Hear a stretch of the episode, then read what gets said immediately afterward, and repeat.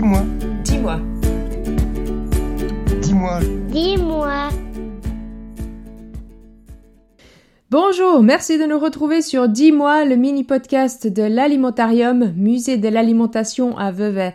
Aujourd'hui, nous allons parler d'une grande habituée de nos assiettes en réponse à Joachim qui a 12 ans et qui nous a demandé Dis-moi, d'où viennent les patates?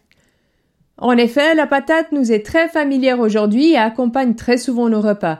Mais cela n'a pas toujours été ainsi et pour répondre à cette question, il faut remonter loin dans le temps. Suivez notre guide. À toi Nathalie.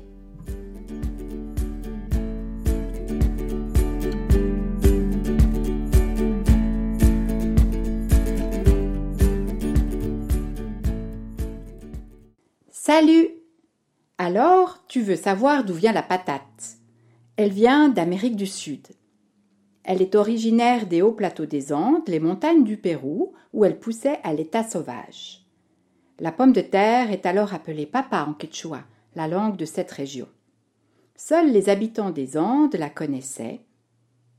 Il y a environ dix mille ans, ils commencent à la cultiver et à la sélectionner, à choisir petit à petit des variétés bien adaptées à ces hautes régions situées entre 3100 et 3500 mètres d'altitude et à leur dur climat. Certaines patates qui résistent au gel sont même cultivées jusqu'à 4300 mètres, presque aussi haut que le Cervin.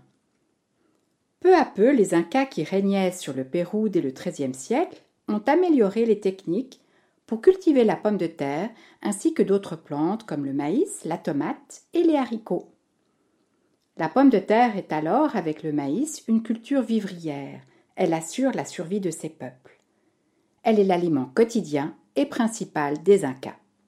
Pardon de t'interrompre, mais comment est-elle arrivée chez nous? Eh bien, comme beaucoup d'autres plantes, elle va voyager, mais pas toute seule, bien sûr.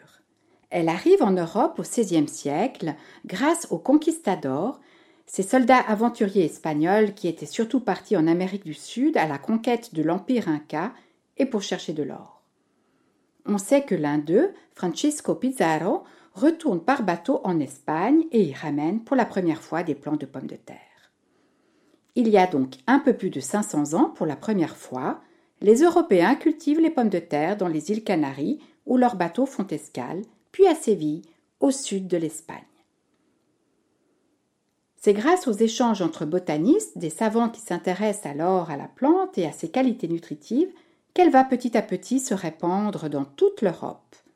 De l'Espagne en Italie jusqu'à la Suisse et la France, la pomme de terre voyage beaucoup. Mais comme c'est un aliment nouveau, on s'en méfie. Et comme elle pousse sous terre, on pense qu'elle est vénéneuse pour le corps humain, qu'elle peut causer des maladies, ou qu'elle est même maléfique. Et personne ne veut vraiment la manger. On l'utilise plutôt pour nourrir les cochons ou comme plante décorative pour embellir les jardins. Même en période de grande famine ou de mauvaise récolte, on n'arrive pas à changer les habitudes et les préjugés. Effectivement, il faudra encore beaucoup de temps avant qu'on ne retrouve la pomme de terre dans les assiettes. En France, c'est Antoine-Augustin Parmentier qui donne à la patate ses lettres de noblesse. Il est un savant du XVIIIe siècle, une période de l'histoire où on sévit des famines et des guerres.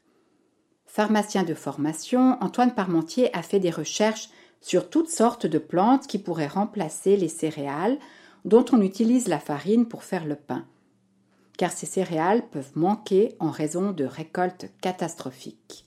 Il veut trouver des solutions pour éviter les famines et nourrir les populations.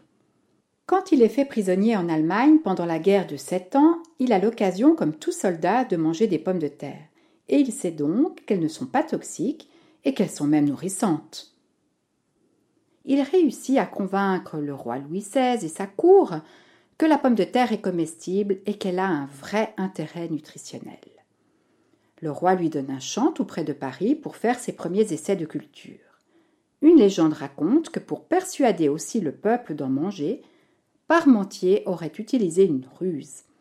Il aurait fait monter la garde autour du champ, donnant l'impression que c'est une culture rare et chère, uniquement réservée aux nobles.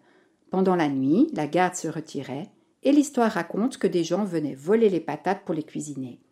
et ainsi le peuple français aurait fini par les apprécier. Aujourd'hui, la pomme de terre est mangée dans le monde entier et cultivée presque partout. Après le maïs, le riz et le blé, elle est la quatrième grande culture vivrière sur notre planète. Merci Nathalie. Mais pour répondre à ta question d'où viennent les patates, on peut aussi s'intéresser à la plante qui donne les patates. C'est vrai. En botanique, comme toutes les autres plantes, la pomme de terre a un nom latin. Elle s'appelle Solanum tuberosum. Elle fait partie de la grande famille des solanacées, comme entre autres la tomate et l'aubergine. On compte 7500 différentes variétés de pommes de terre, dont environ 1500 sortes traditionnelles sont encore cultivées aujourd'hui par les habitants des Andes. Une vraie richesse. Ce qu'on appelle familièrement la patate est un tubercule qui pousse sous terre. Le tubercule est en fait la réserve que produit la plante. Pendant sa croissance, elle va développer des feuilles vertes, puis des fleurs et des baies hors de terre et des tiges sous terre. Pendant qu'elle pousse, la plante va fabriquer grâce à ses feuilles sa propre nourriture qui est l'amidon. Celui-ci est transporté au bout des tiges souterraines qui à leur tour grossissent et forment finalement des tubercules. Chaque plante est capable de produire une vingtaine de tubercules où est stocké l'amidon.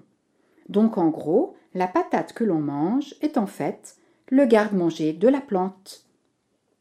Après la croissance, les feuilles tombent et les tubercules se détachent. Si tu observes une patate, tu verras des petits points qu'on appelle aussi des yeux ou des bourgeons. Si tu la mets en terre, elle va développer de nouvelles plantes à partir de ces bourgeons, et donc de nouveaux tubercules. Par contre, si on veut la manger, il faut la conserver à l'abri de la lumière pour éviter qu'elle ne germe.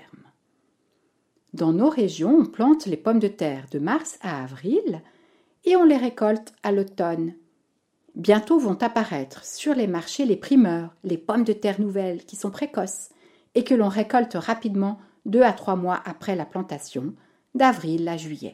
C'est un vrai régal. Comme on dit, la pomme de terre est bonne à tout faire. On la cuisine en purée, en robe des champs, en frites, en chips, en croquettes, en gratin, et j'en passe. Selon la recette, on peut jouer avec les qualités des différentes variétés plutôt à chair ferme, tendre, farineuse. On peut jouer avec les couleurs qui vont du crème au violet, avec les formes et les manières de la cuire. À toi maintenant de la mitonner.